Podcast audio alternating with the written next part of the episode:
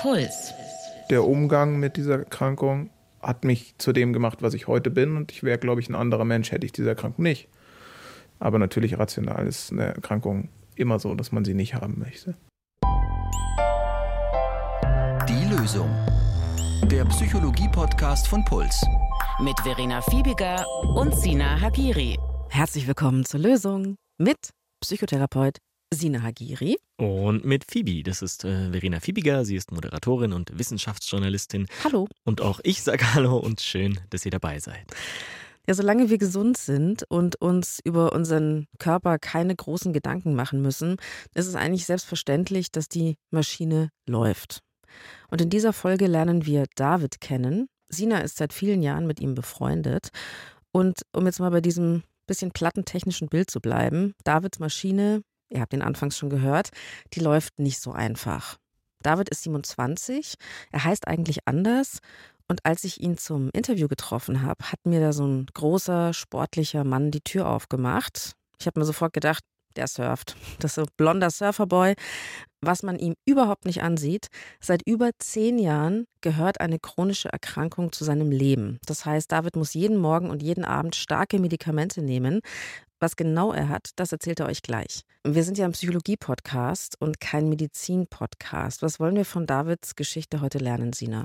Zum einen werden wir aus der Perspektive eines Betroffenen selbst mal hören, wie chronische Krankheiten das Leben auf ganz viele unterschiedliche Arten verändern können. Und wir werden auch darüber sprechen, warum Angehörige manchmal auch genervte Reaktionen von Erkrankten bekommen können, obwohl die Angehörigen es eigentlich gut meinen. Wir wollen auch über die psychischen Folgen von Krankheit sprechen, da in unserer Gesellschaft ja konstant leisten und einfach funktionieren der Standard ist und andere Lebensrealitäten da gern verdrängt oder ignoriert werden.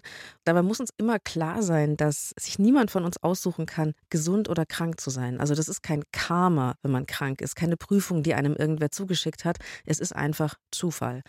Wir bekommen von euch regelmäßig Zuschriften, ob wir mal eine Folge dazu machen können. Und es ging zum Beispiel da um neurologische Erkrankungen wie Multiple Sklerose, Autoimmunerkrankungen wie Diabetes mellitus Typ 1 oder chronische Darmentzündungen, Schmerzerkrankungen wie Fibromyalgie und auch Betroffene von Long-Covid und ME-CFS haben uns schon geschrieben, um mal so ein paar zu nennen.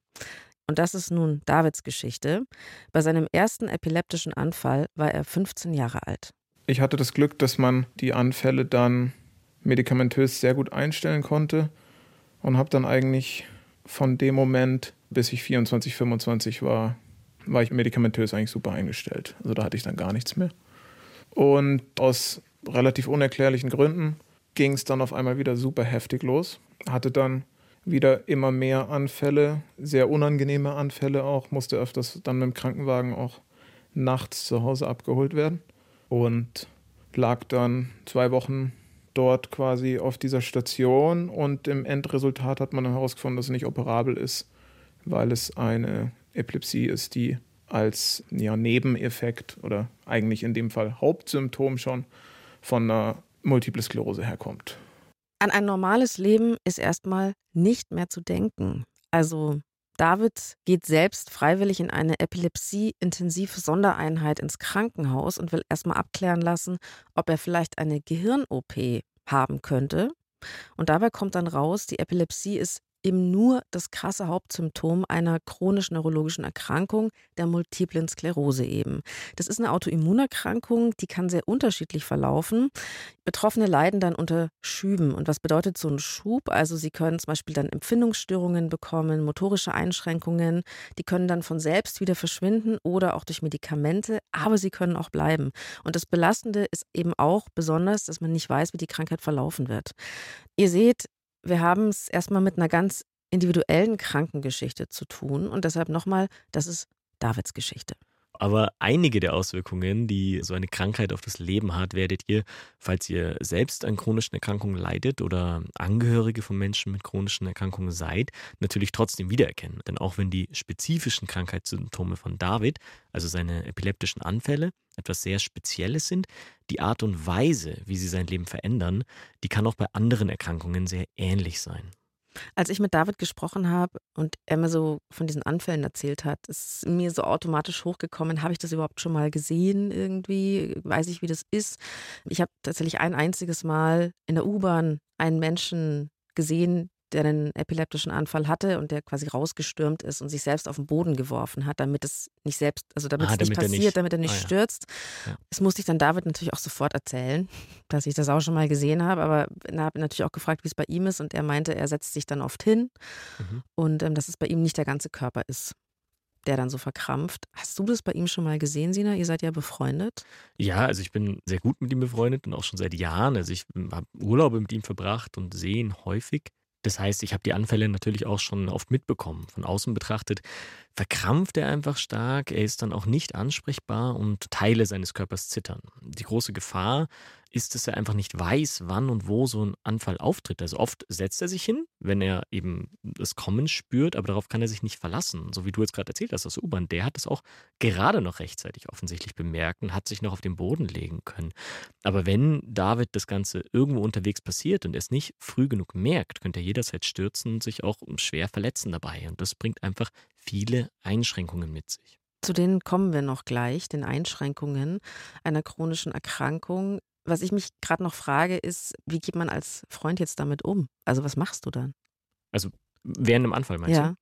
Also während dem Anfall kann ich eigentlich nichts machen tatsächlich. Es ist auch oft so, wenn jetzt jemand dabei ist, der noch nie einen Anfall von ihm gesehen hat und das erste Mal sieht, dass einen hat, äh, die Leute denken dann oft, sie müssten jetzt direkt was tun.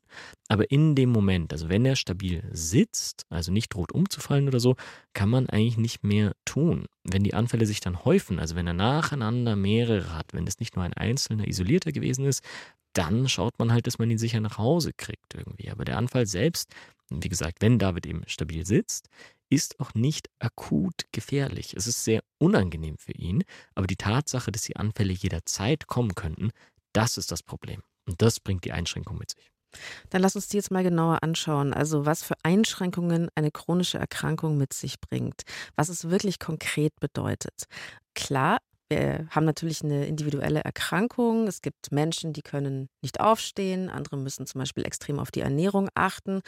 David hat immer die Gefahr, dass er einen Anfall bekommt, einen epileptischen. Aber gemein ist diesen chronischen Erkrankungen ja eigentlich, dass man in ganz vielen Bereichen, anders als jetzt Menschen ohne chronische Erkrankung, einfach nicht so losmachen kann, spontan unvernünftig sein, von mir aus verreisen, jetzt an den Bahnhof fahren und los. Was hast du im Alltag von David beobachtet, Sina? Also er hat mir zum Beispiel gesagt, er ist Surfer, das finde ich eh krass. Aber klar, wenn er Windsurfen ist und er hat da einen epileptischen Anfall, dann kann er einfach sterben. Genauso, wenn er mit seinem Rennrad schnell unterwegs ist. Klar, wenn ihr jetzt eine Risikosportart macht, dann habt ihr auch ein höheres Risiko, dass was passiert. Aber bei ihm kommt auf alles immer noch mal so eine Schippe obendrauf. Genau, also genauso wie du sagst. Und es ist für David auch so, nicht mal nur die Anfälle selbst. Und wenn sie auftreten können, diese ganzen Einschränkungen, sondern auch all das, was er tun muss, um generell die Wahrscheinlichkeit für Anfälle zu reduzieren. Auch das sind Einschränkungen. Es ist nicht nur so, dass beim Surfen gefährlich ist, sondern auch sein restliches Leben muss sich darauf einstellen. Um da ein Beispiel zu nennen, seit Beginn der Erkrankung muss David zum Beispiel sehr penibel darauf achten, immer um möglichst genau dieselbe Uhrzeit im Bett zu sein. Ja? Damit lassen sich dann seine Anfälle möglicherweise reduzieren. Und das führt dazu, dass ich ihn jetzt, also ich kenne ihn seit Jahren und ich habe ihn noch nie nach 12 Uhr nachts gesehen, weil er da einfach immer im Bett sein muss. Das heißt, chronisch krank sein in jungen Jahren jetzt auch, nimmt einem natürlich auch dieses Gefühl, was eigentlich fürs Jungsein steht, also Spontanität, Unbeschwertheit und so eine Unbedarftheit vielleicht auch. Also ich war 15 und das hat mich einfach krass getroffen in dem Moment du bist so ein bisschen gezwungen, auch erwachsen zu werden. In dem Fall. Also du musst halt dich um deinen eigenen Scheiß kümmern, du musst deine Medikamente nehmen, dann und dann. Das ist halt nicht so, okay, doof, ich habe meinen Geldbeutel zu Hause vergessen, sondern du liegst halt im Zweifel zuckend am Boden und wartest auf einen Rettungswagen. David musste also schon früh wirklich so eine Verantwortung für sich selbst auch übernehmen. Und das kann einen natürlich ernsthafter machen, kann ich mir jetzt vorstellen. Und wenn ich an meine Zeit denke mit 15, da will man eigentlich eher so Ruhe von der Family, vielleicht auch mhm. nicht mehr gemeinsam, weiß ich nicht, verreisen, mit denen auf der Couch abhängen.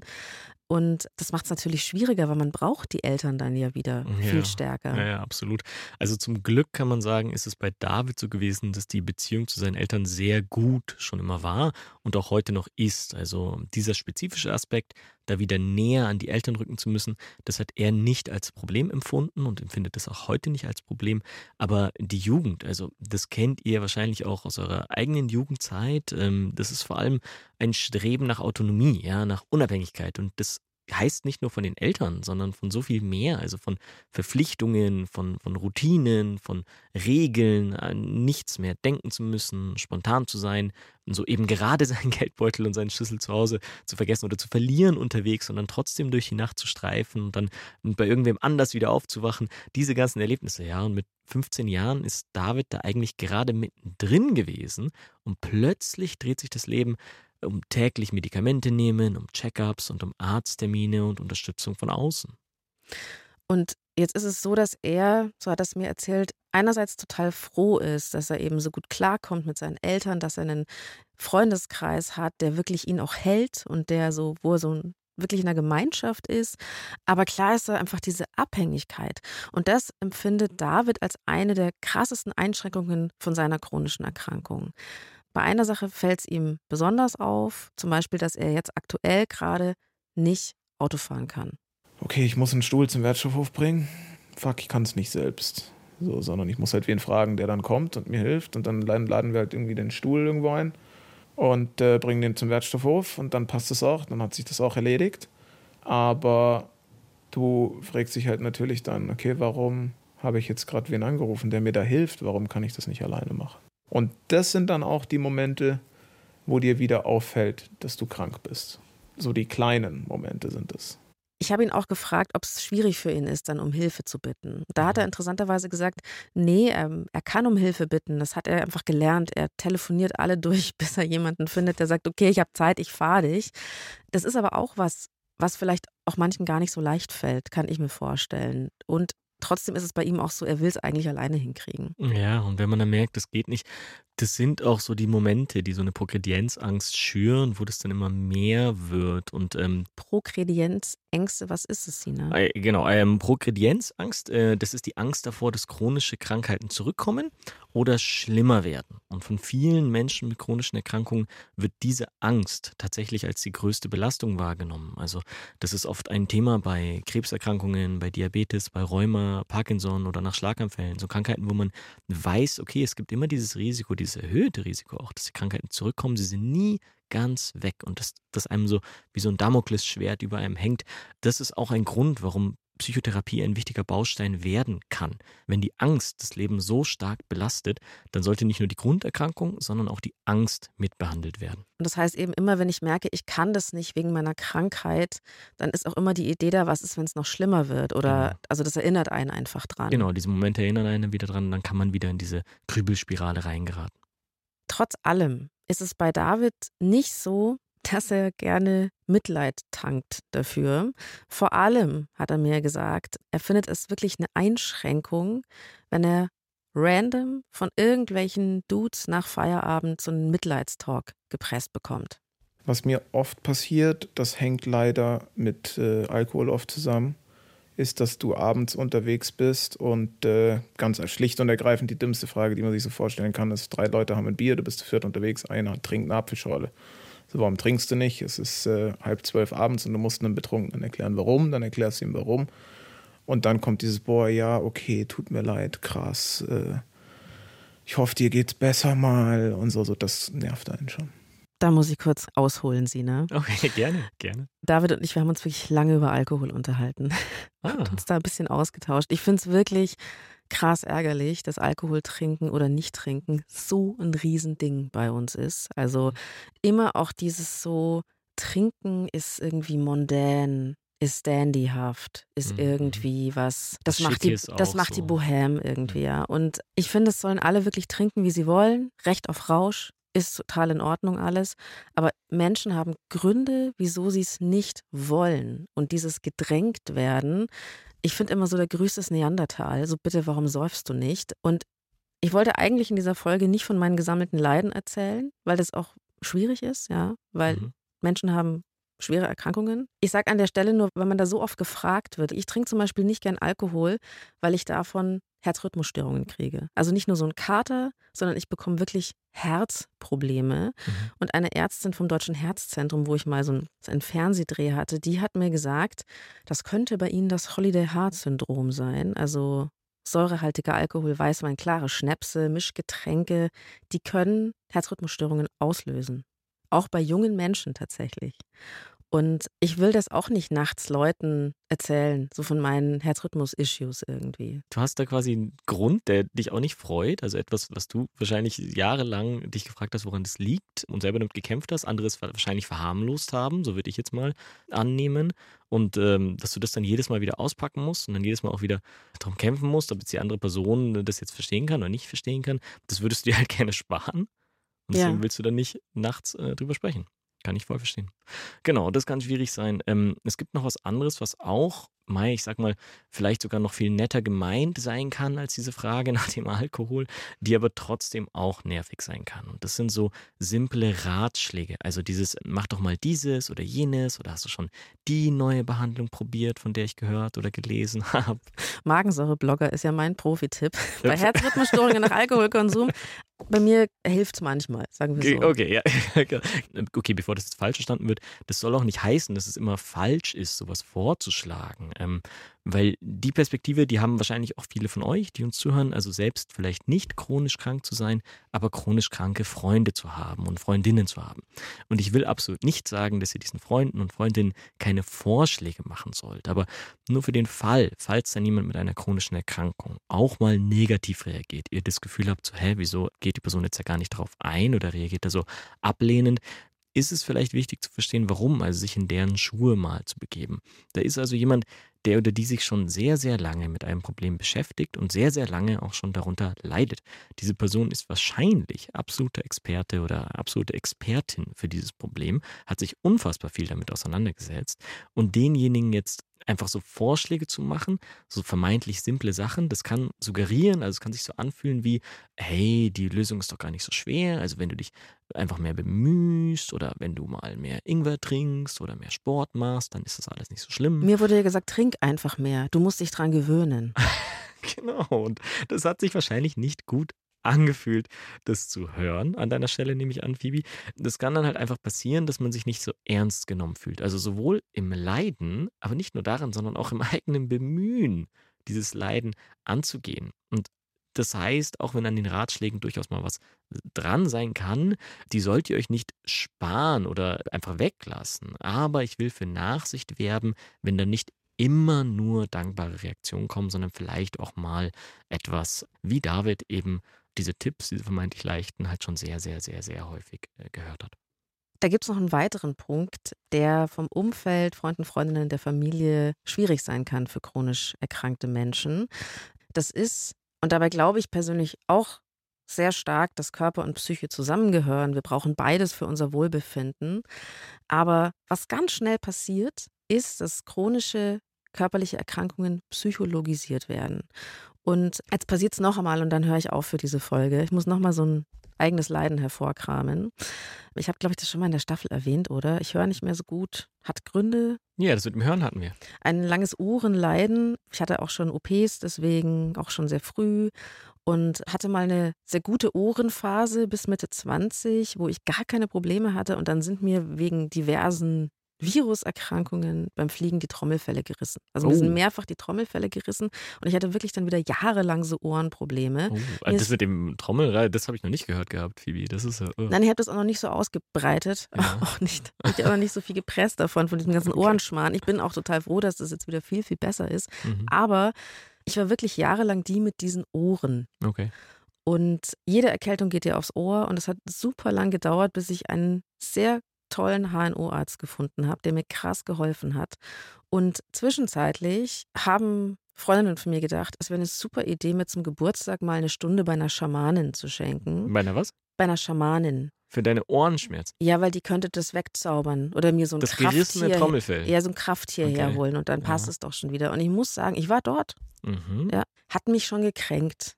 Also, weil ich dann auch gemerkt habe, so, okay, sie denken, es ist psychisch. Sie mhm. glauben, es ist psychisch. Und ich brauche irgend so einen Budenzauber und dann passt es. Und eben auch dieses Gefühl von, ich habe mir das selber ausgesucht, dieses ja. Ohrenleiden. Und ja. ich glaube, dass Leute gerne so reagieren. Ich frage mich aber auch, warum das so ist. Ja, ja, voll Phoebe. Also das kann ich sehr gut verstehen, dass sich das doof anfühlt. Also ich glaube, das kennt auch jeder von uns mal selber. Und ich kenne es auch von vielen Patienten und Patientinnen, also die es nicht ernst genommen werden und dann so gleich alles auf die Psyche schieben, so als hätte man es dann, ja, siehst du einfach mal anders, dann sind auch deine körperlichen Probleme weg. Das ist hart. Und das kann auch trotzdem ich habe es jetzt sehr extrem ausgedrückt, aber das, das kann sogar auch gut gemeint sein von Angehörigen. Die wünschen sich halt dann, dass es eine Lösung gibt, dass man irgendwie selbst wieder Kontrolle über den Verlauf einer Erkrankung bekommen kann. Und darum haben deine Freundinnen, so habe ich es jetzt mhm. gehört, ne? Mai, die haben halt auch gehofft, dass diese Schamanin deine Probleme wegbekommt. Also sie haben sich an sich ja was Positives für dich gewünscht, sage ich jetzt mal. Ich meine, ich hätte es gut gefunden, wenn sie halt einen Zauberspruch aufsagt und es geht weg. Genau, also ja, das haben die, also irgendwo war da auch eine positive Intention natürlich. Und so ist es auch bei dem, was du mit dem Psychologisieren von Krankheiten gesagt hast. Das kann gut gemeint sein, aber es schießt halt manchmal übers Ziel hinaus. Aber Achtung, als Betroffener oder als Betroffener sollte man aufpassen, dass man da nicht in eine Falle gerät. Und das ist jetzt ein wichtiger Punkt, falls ihr in so einer Situation seid, also egal auf welcher Seite, in so einer Situation mit Spannungen zwischen Betroffenen und Angehörigen, da könnt ihr das darüber, über diesen Punkt jetzt, vielleicht in eine produktivere Richtung lenken. Es ist ja bei sehr vielen chronischen Erkrankungen durchaus so, dass es eine psychosomatische Komponente geben kann. Dass also die psychische Verfassung auch einen Einfluss darauf haben kann, ob die körperliche Krankheit jetzt besser oder schlechter verläuft. Aber ob das jetzt bei einer einzelnen Person tatsächlich der Fall ist, das ist halt sehr schwer zu überprüfen. Und wenn man dann Betroffene oder Patienten und Patientinnen zu früh oder zu unsensibel oder auch fälschlicherweise, wenn es eben einfach nicht stimmt, darauf hinweist, dann kann das sein, dass diejenigen sich in ihrem Leid sehr unverstanden fühlen und dass dann ein ganz kritischer Moment kommt. Denn dann kann es passieren, dass die Person, dass jemand gerade deshalb nicht in eine Psychotherapie gehen möchte, weil es sich dann so anfühlt, als würde man die eigene Krankheit, die eigene Erkrankung selbst über Psychotherapie behandeln müssen. Und dann verliert man die Hoffnung, dass es vielleicht doch noch medikamentöse oder auch operative Optionen geben kann, die einem helfen könnten. Und so kann sich das dann einfach anfühlen. Wenn ich mich pro Psychotherapie entscheide, gebe ich alles andere auf und ich gebe den Leuten recht, die denken, es ist nur psychologisch. Aber das ist ein tragisches und sehr schädliches Missverständnis, denn eine begleitende Psychotherapie bei chronischen Erkrankungen ist keineswegs nur notwendig, wenn die Erkrankung selbst dadurch behandelt wird. Denn chronische Erkrankungen mit ihren ganzen zermürbenden Auswirkungen, von denen wir jetzt auch bei David schon gehört haben, die greifen natürlich auch die Psyche an. Und das heißt, auch auf komplett klar körperliche chronische Erkrankungen können irgendwann psychische Probleme folgen. Und das ist hier uns nochmal ganz wichtig zu sagen, weil es da wirklich gern zu einer Verwechslung kommt. Klar, es gehören Körper und Psyche zusammen. Klar können körperliche Symptome auch psychosomatische Ursachen haben. Das beleuchten wir zum Beispiel ausführlich in unserer Aus der Praxis Folge mit den psychischen Warnsignalen. Aber bei vielen chronischen Erkrankungen leiden Menschen an konkreten körperlichen Problemen, die sich dann auf die Psyche auswirken können. Bei David war das leider auch so. Als ihn mit Mitte 20 seine Erkrankung wieder so schlagartig aus dem Leben gerissen hat, hat sich das dann auch psychisch bemerkbar gemacht. Ich würde auf jeden Fall sagen, dass in den zwei Jahren, wo es mir sehr schlecht ging, akut, dass ich da krass depressiv war, dass ich, äh, ja, keine Ahnung, also ich hatte immer dunkel, krass die Jalousien runter, war grantig. Das lag aber auch eben eher daran, dass ich so die Sachen nicht mehr machen konnte, die ich gerne gemacht habe. Und nicht daran, dass ich jetzt irgendwie wusste, mir geht's schlechter, sondern immer nur die Einschränkungen, die mit der Krankheit kamen. Also es war jetzt nie so, okay, shit, ich bin depressiv, weil ich habe Angst vor der Zukunft, weil ich diese Krankheit habe. Oder okay, mir geht's scheiße, weil ich ein akutes Symptom habe, sondern mir geht's immer nur scheiße, weil ich gewisse Einschränkungen habe, mit denen ich leben muss, mit denen halt andere nicht leben müssen. David macht seit einer ganzen Weile jetzt eine Psychotherapie und er hat zu mir gesagt, er spricht super gern mit seinem Therapeuten. Er hat mir auch erzählt, ähm, dass es gerade gar nicht um das akute Management seiner Erkrankung geht, weil es ihm nämlich gerade besser geht, sondern um andere Dinge, die ihn beschäftigen. Es hat bei ihm schon eine ganze Weile gedauert, bis er sich dazu durchgerungen hat, eine Psychotherapie anzufangen. Also er sagt es ja selber, er hat gerade gesagt, eigentlich ist er vorher schon zwei Jahre lang depressiv gewesen. Und ich betone das nur nochmal, weil das bei körperlichen chronischen Erkrankungen einfach häufig passiert. die psychischen Folgeerscheinungen wie Depression oder auch Angststörungen oder Zwangsstörungen, die werden lange nicht wahrgenommen oder lange nicht behandelt, weil der ganze Fokus auf der körperlichen Erkrankung liegt. Und darum ist es eine gute Nachricht, dass David den Weg gegangen ist und ähm, freut mich zu hören. Es ist schön, dass er sich da gut aufgehoben fühlt. Was mich auch echt krass freut für David, seit einem halben Jahr schlagen die neuen Medikamente an und er ist wieder anfallsfrei. Er hat mir auch erzählt, dass es wirklich ihn so ein bisschen bestätigt, weiter an den wissenschaftlichen Fortschritt zu glauben, weil er nämlich wirklich hofft, dass ihm da weiter geholfen werden kann. Ich habe zum Beispiel eine Antikörperspritze. Das hilft mir tatsächlich gerade momentan. Das hat halt einfach vor drei, vier, fünf Jahren gab es es halt nicht mal. Und demnach bin ich da der festen Überzeugung, dass es uns, und da nehme ich mal alle mit ein, die irgendwie zuhören, die auch eine chronische Erkrankung haben, dass es uns einfach sehr viel besser gehen wird, dadurch, dass halt einfach die Medizin einen unfassbaren Fortschritt hat.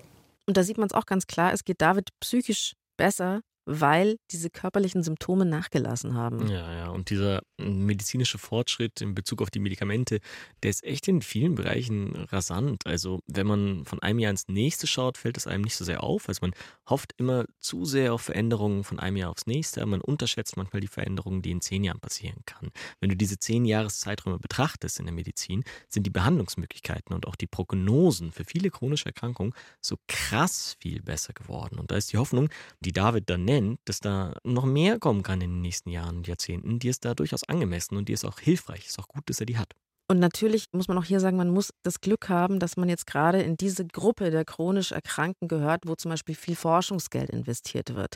Dass dieser Sprung in der Forschung genau dann stattfindet, wenn ich auch davon profitieren kann. Also da ist wahrscheinlich die Hoffnung unterschiedlich groß. Das stimmt, das stimmt. Das gilt nicht für alle Erkrankungen, alle Bereiche gleich.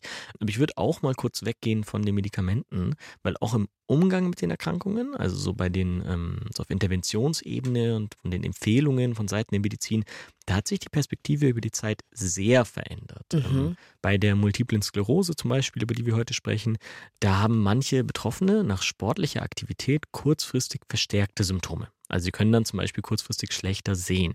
Und das hat die Medizin früher so gedeutet, dass Sport der MS, äh, der multiplen Sklerose, schadet. Patienten und Patientinnen wurde also über Jahrzehnte hinweg geraten, darauf zu verzichten, mhm. keinen Sport zu machen. Und heute gibt es sehr, sehr viele Hinweise darauf, dass das leider kontraproduktiv gewesen ist und dass es mehr geschadet als genützt hat. Also regelmäßiger Sport hat bei Multipler Sklerose wohl sehr viele positive Effekte und wird darum mittlerweile auch ganz explizit empfohlen. Und das kurzzeitige Aufflackern der Symptome, also nur wenn ihr euch das fragt, das wird nicht mehr als großes Problem gesehen, sondern eher, und ich sage es mal stark vereinfacht, wie so eine Art Muskelkater, dass einem die Oberschenkel ein bisschen schmerzen können, wenn man mal joggen war. Das bedeutet ja auch nicht, dass man keinen Sport mehr machen sollte. Es müssen also nicht immer die Medikamente sein, bei denen der Fortschritt passiert. Auch im Umgang mit Herzinfarkten. Da wurden Betroffene früher erstmal sechs Wochen ruhig gestellt, ja. Und heute wird mit vorsichtiger Remobilisierung eigentlich direkt nach der Intensivstation begonnen. Also auch da hat sich der Umgang danach total verändert, ohne dass jetzt ein medizinischer Fortschritt notwendig gewesen ist. Es gibt also möglicherweise einen medizinischen Fortschritt, der helfen kann. Hm. Es gibt vielleicht auch eine Veränderung, wie ich mit meiner Erkrankung umgehen kann. Und dann gibt es aber noch was Drittes, wo ich mir denke, das ist, glaube ich, echt eine krasse Herausforderung, aber es liegt auch eine Chance drin. Und zwar, dass jeder oder jede chronisch erkrankte Person einen Weg finden muss, einen ganz persönlichen, um diese eigene Lebensqualität zu erhöhen, so gut es geht zu erhalten, aber auch so eine eigene und vielleicht auch neue Perspektive aufs Leben zu entwickeln. Sich zu fragen, wer bin ich jetzt und was ist mir jetzt wichtig? Ich habe immer das so gesehen, auch wenn ich im Krankenhaus war, so was der Grund da wieder rauszugehen und der Grund da auch wieder rauszugehen, sind halt so deine Leute, die du halt in deinem Leben hast. Ich muss sagen, dass es äh, Familie bei mir sehr stark zusammengeschweißt hat, glaube ich. Von meinen engen Freunden, da haben wirklich alle auch einen Anfall zum Beispiel mitbekommen mal und so und sind da super mit umgegangen und so. Und das, die kriegen auch natürlich immer mit, so, okay, der war wieder beim Arzt und das war shit. Geht's dem besser? Boah, cool, okay, nice. Jetzt sind wir bei sechs, bald sieben Monaten irgendwie Anfallsfreiheit und so, so die freuen sich da krass, dass es mir gut geht und so. Das ist natürlich immer noch mal was Besonderes dann auch. David meinte, dass es für ihn auch ganz wichtig ist, alles rauszuholen, was noch geht, auch wenn es zwischendurch Tiefs gibt. Ich mache Dinge, auch wenn ich zum Beispiel ein erhöhtes Risiko dann habe, wenn es mir so wichtig ist, surfen zu gehen, mhm. dann mache ich das noch, solange das irgendwie geht. Ja, das ist tatsächlich auch etwas, was so von dem der Perspektive her auch in der Medizin Einzug findet, mehr und mehr. Also die, die WHO, die gewichtet das auch seit Jahrzehnten mehr und mehr. Also nicht nur die reine Verlängerung der Lebenszeit als Ziel zu nehmen, sondern auch die Verlängerung und den Erhalt der Lebensqualität. Das wird auch in Statistiken, in den Zielen mehr und mehr so ausgegeben, dass das etwas ist, was die Medizin eben versuchen sollte. Chronisch Kranke sollen sich also von medizinischer Seite aus auch ermuntert fühlen, innerhalb ihrer Möglichkeiten, so sehr wie es ihnen eben noch möglich ist, ihr Leben zu gestalten, sich also Aktivitäten, die Pläne, die Wünsche, die man so hat, soweit es geht, zu ermöglichen. Oder eben auch entsprechend der neuen Lebensrealität neue Pläne zu machen und neue Wünsche zu entwickeln. Also eben nicht die Lebenszeit, es geht nur um jeden Tag, sondern es geht darum, dass die Tage auch schön sind. Ja, und das hat ein Jahrhundert gebraucht, dass die Medizin diesen Umschwung stark gemacht hat. Also früher, vor 80 Jahren, wurde eben nur gemessen, ähm, wie lang sind die Lebenserwartungszeiten in unterschiedlichen Ländern, mit welchen Medikamenten und welchen Fortschritten können die verlängert werden. Aber es ist eben langsam und immer stärker passiert, dass man sagt, die Anzahl der lebenswerten Jahre, dass das das ist, was noch mehr in den Vordergrund gerückt werden muss, dass das erhöht und gepusht wird. Jetzt ist es so, wir haben heute leider nicht die Lösung, weil das irgendwie chronischen Erkrankungen nicht richtig gerecht werden würde. Ja. ja. Das ist ein bisschen zu groß. David hat ja auch selbst schon genannt, was ihm hilft. Also wir haben von ihm Lösungen bekommen, sein Umfeld einzubinden, begleitende Psychotherapie zu machen und das, was ihm Freude bereitet, weiterzumachen. Und in der Hinsicht, da ist er auch ein bisschen ein Vorbild für mich. Das weiß ich nicht, ob ich ihm das so selber schon mal so gesagt habe, aber dann, dann hört das halt hier. Also ich nehme mir gerne mal so einzelne Facetten bei Leuten zum Vorbild und wenn ich diese Facetten dann selber brauche, dann denke ich an die Leute, um so besseren Zugriff darauf zu haben. Also wenn ich jetzt zum Beispiel an was arbeite und ich merke, ich werde ein bisschen nachlässig dabei, dann denke ich an dich, Phoebe. Nein. Dann denke ich, an dich.